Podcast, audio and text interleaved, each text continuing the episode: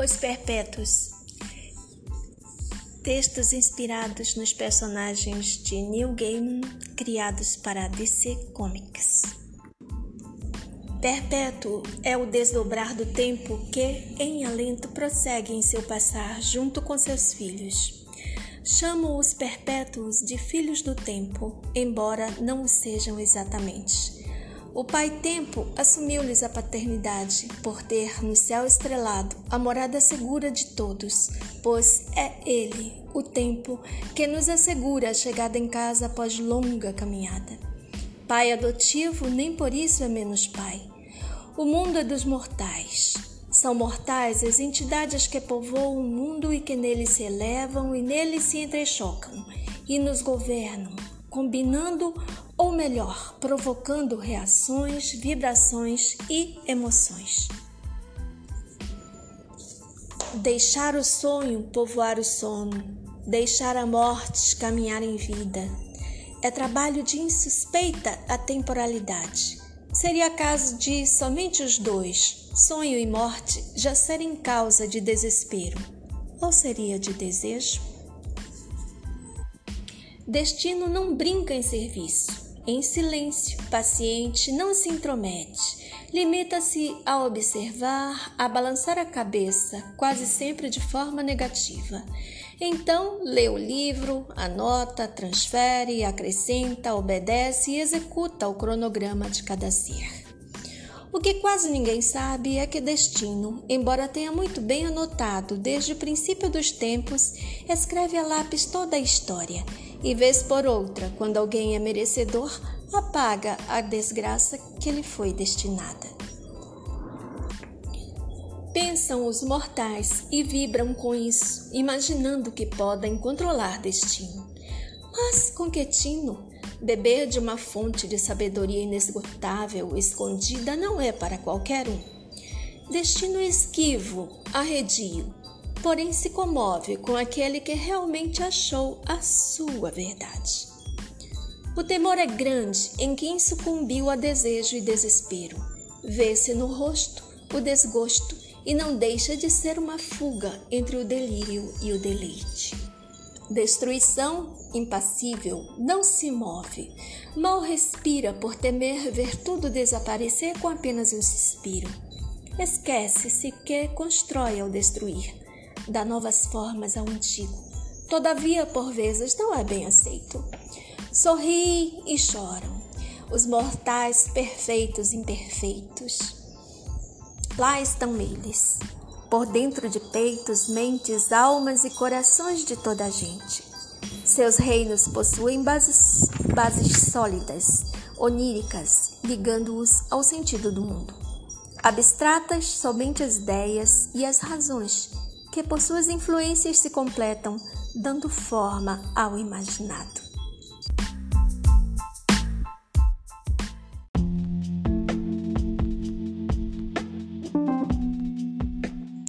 Sonho. Sonhar é moldar o futuro. Do sonho sobram imensas vertigens e ligeiras mágoas. O que nunca aconteceu na real guarda-se em cofres de joias, pequenos, grandes, médios, enfim, de todos os tamanhos, no sonhar, reino fantástico de oneiros. Ficam lá desejos amanhecidos ou anoitecidos esquecidos, escondidos, proibidos, cobertos pela poeira que o homem de areia, Mr. Sandman, lança sobre os olhos de quem se, de quem se cansa de estar muito tempo em pé. Mas em pé também se sonha e fica-se que nem sonâmbulo zumbi, a perder-se nas dobras da realidade infinda que, feito leque, arco-íris de cores, se estende para todos os lados. Compreender a verdade é ver a realidade, mas as pessoas preferem perderem-se no sonhar, no devagar, no deixe estar. Pousar o pé na lua, rodopiar no caminho branco da Via Láctea, é gosto inefável que ninguém há de trocar para ver as coisas como são. Preferir a verdade é rechaçar o sonho, mal sabendo, imaginando que é no sonho que pensamos e adquirimos todas as verdades todos os tormentos. Sonho ou Morpheus, Sandman, Devaneio, Oneiros, Lorde Moldador, Kaiku, como queiram. Embora possua olhos reluzentes salpicados de estrelas, também é por eles, por onde escapa a escuridão, sempre, sempre pronta a nos envolver. Então, a partir daí, basta apenas uma nesgazinha do perfume para que os sonhos dourados se transformem em pesadelos. O sonhar tem seus contratempos e argumentos, contudo, está sempre atento a um possível involuntário, amargo, sufocado desaparecimento. As pessoas perdem a capacidade de sonhar, de manter jovem e vivo este sonho, pois os sonhos envelhecem e morrem, embora muitos digam que não. E quando isso sucede, elas se vão por aí, apáticas, diluídas, desiludidas, a sair assim pela vida. Ilusão não é sonho, nem destino, nem desespero, nem desejo ou mesmo destruição. Todos são irmãos. Sequer a morte, a irmã mais querida, é ilusão. Amada o é, todos eles são aspectos nada frágeis de tais possíveis realidades, moldadas pelo sonhar. Por isso, penso e digo que sonhar é bom, mas realizar os sonhos, sejam eles de que tamanho for, é imprescindível, é mil vezes melhor. A verdade inalcançável é um sonho dentro de um sonho, e persegui-la ajuda-nos a despertar para fora, só que pelo lado de dentro. Eu falei que os irmãos não são ilusões, meras abstrações. Mas me contradizendo, eu acredito que talvez sejam sim. Puras ilusões, meras abstrações como este mundo e como tudo que há neste mundo. Como diz o Bhagavad Gita, tudo é ilusão.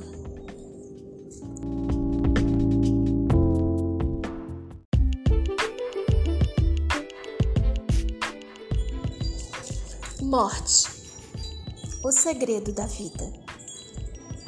Morte, longo sono acolhedor. No mundo onde vivemos, entre sombras e mortes cotidianas, encará-la de fato não é uma tarefa fácil. Sempre se fica a imaginar quando será a nossa vez, ou então quando será a vez de alguém a quem amamos. Na morte, talvez, quem sabe, possamos despertar para a vida, ou uma outra vida, vida sonhada, pensada dentro de um sono insone, sono que finge adormecer para escapar de sofrer. Esta seria a verdadeira vida?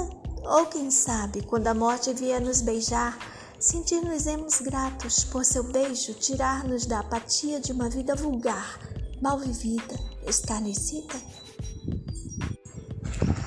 Entretanto, embora muitos queiram, é impossível deter ou aprisionar a morte embora não seja ela exatamente a causa da perda daquilo que chamamos vida. Ela é, antes, o anjo doce, cuja função determinada desde o início dos tempos é aliviar a possível dor do condenado ao exalar o último suspiro. Existem muitas maneiras de morrer, tanto de forma física, material quanto espiritual. Morrer antes de morrer deveria ser uma busca natural, essencial ao aprimoramento ao aprimoramento humano. Morrer para viver dentro do amor. O Ankh, a cruz egípcia que a morte carrega, é a chave para a vida eterna. Entrar e sair dos reinos dos perpétuos, incólume, reinos adornados por segredos incomunicáveis aos simples mortais, é um sonho dourado impossível a todos, a não ser aqueles que são arrebatados pela verdade. Todavia, estes seres, após a epifania, somem sem deixar rastros. Encontrar algum deles é encontrar a sabedoria. Para invocar a morte, precisamos mesmo segurar o antes?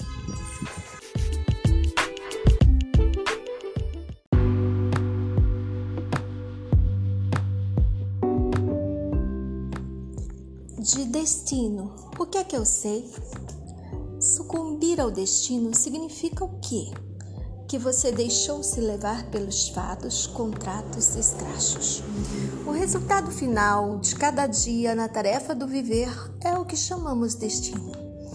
Se você deixou as rédeas soltas, não teve como domar seu cavalo e a viagem se tornou deslocada, você se diz vítima do acaso, que, no caso, nada mais é que destino disfarçado.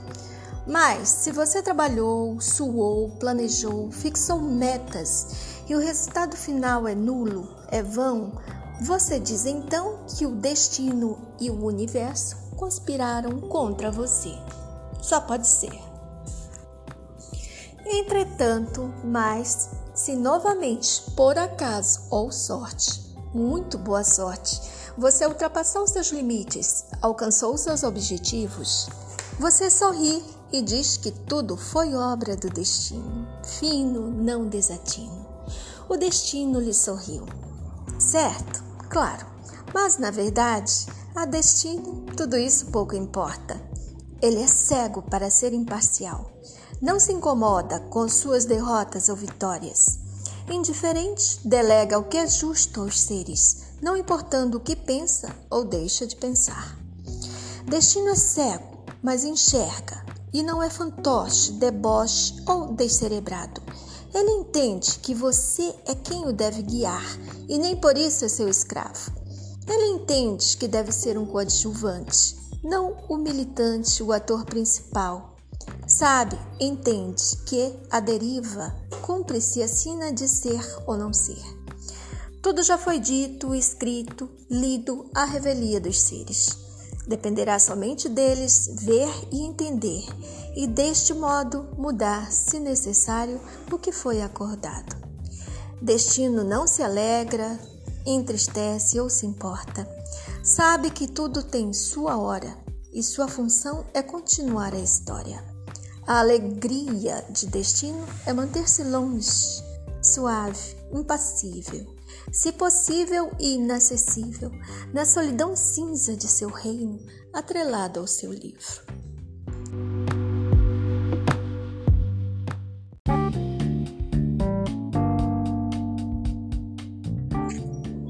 Sorria, para nosso deleite, delírio chegou. Estamos no reino de delírio, que, talvez um dia, dentre os nossos sonhos, também já foi deleite. Vendo a vida pelas lentes da loucura, o que vemos? Amontoados de estrelas coloridas, desconformes, dispersas pelo espaço dentro do olhar. Mutação instantânea da vida em fragmentos desconexos. Quem não conhece delírio, que quando cansa prefere ser um peixe dourado ou uma borboleta e entrar e sair dos reinos de seus irmãos, sonho ou desespero? Sempre muito ligados, Delírio também procura amparo no carinho de destruição. E sendo ambivalente em muitos aspectos, não define um significado especial ao destino, a quem, provavelmente, pura suposição, conhece por caos, pois inesperada, flutuante é sua disposição de espírito. Brinca com a morte, seduz como desejo símbolo do incompreensível, mas também da realidade vivenciada, não basta dizer a quem delira que está louco, pois o que é a loucura afinal? Estados fugidios de viagens dimensionais, dos quais não temos absoluto controle. Tempus frangite, já que em algum momento a consciência foge, se perde, talvez de modo proposital, para não ter que encarar os possíveis fracassos, retrocessos, perdas, medos e danos. Mais fácil delirar, enlouquecer, deixar-se levar e voar em forma de borboleta, ou mergulhar como um peixe dourado nas águas turvas do esquecimento. O mundo então, feito bolha abstrata, colorida e indefinida, recente a vinho azedo, noites tardias e couro velho. Afinal, quem se importa?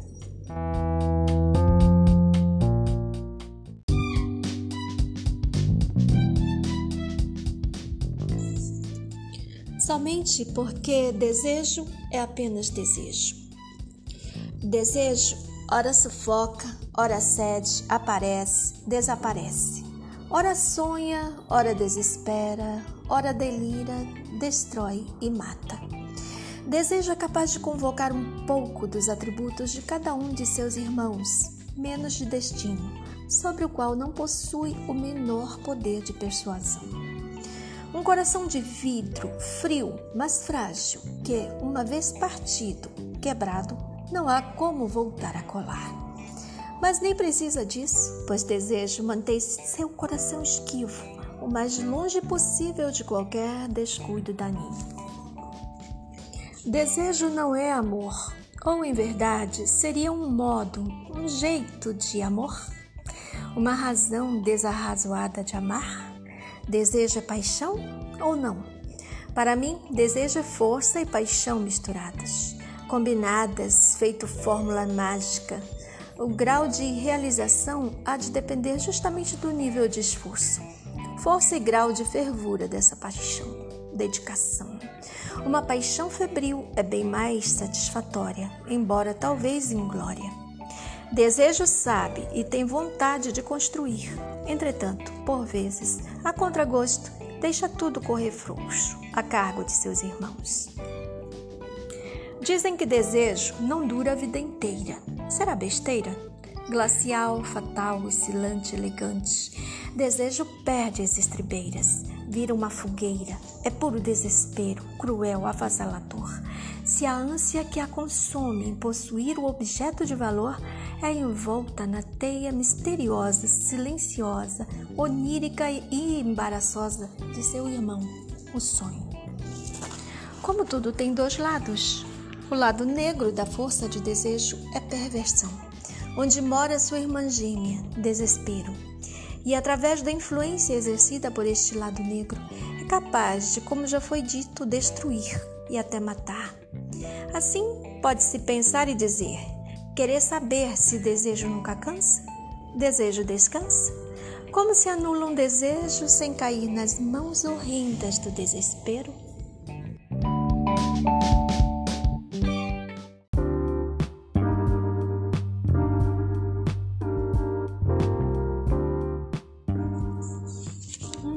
De desespero.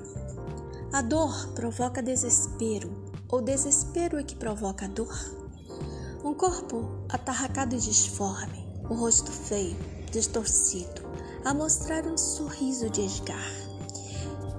Desespero marca a pele e a alma, não importa a causa. A aparência assustadora é sempre a mesma. Mas quem vive sofre em desespero, não repara, não liga para a aparência Quer apenas exaltar sua dor, seu rancor, seu sentimento de impotência diante do mundo. A flutuar nesse mar, marasmo de nem se saber o que ser ou para onde ir, desespero nos derruba, faz-nos cair, impedindo-nos de caminhar. Deixa-nos lá, a rasgar-nos em fatias, feito fera nascida de si mesma, a se alimentar da desesperança que nos alcança. As cicatrizes se alternam feito tatuagens sobre a pele, ora vermelhas, ora pálidas, sem contar as lágrimas, rio que escorre da fonte dos olhos. Desespero nos arrebata, maltrata e, se possível, nos mata. É o limite, a linha tênue que nos obriga a tomar a decisão menos acertada. A solução final apresentada por desespero a nós, muitas vezes, é a boca escancarada cheia de dentes pontudos do negro leviatã, profundo abismo sem fundo, tenebroso, posto que, sempre fazendo-nos desacreditar em saídas, lança-nos no impensável, para dentro da barriga gorda do monstro.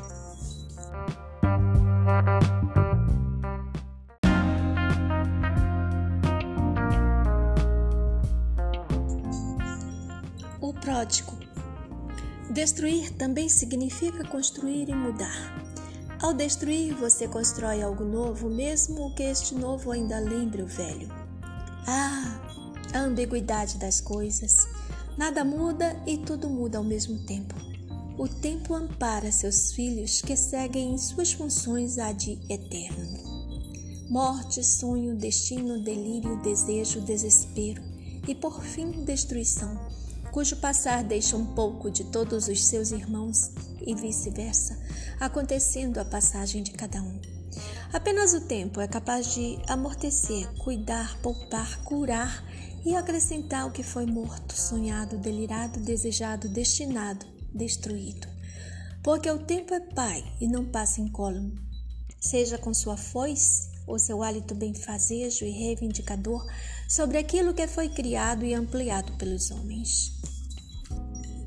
Perpétua é apenas a sua história, a história da humanidade. E perpétuos são apenas os seus mais diversos aspectos, contidos dentro do desdobramento da fatal, des-humana divina realidade.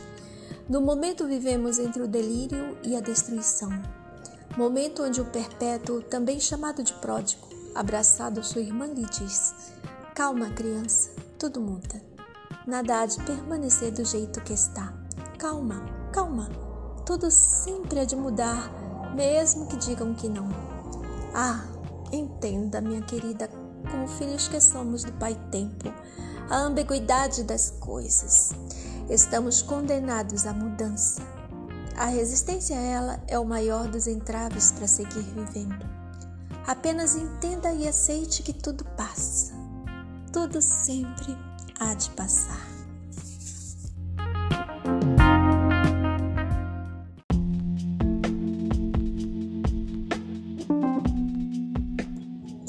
O mundo é dos mortais.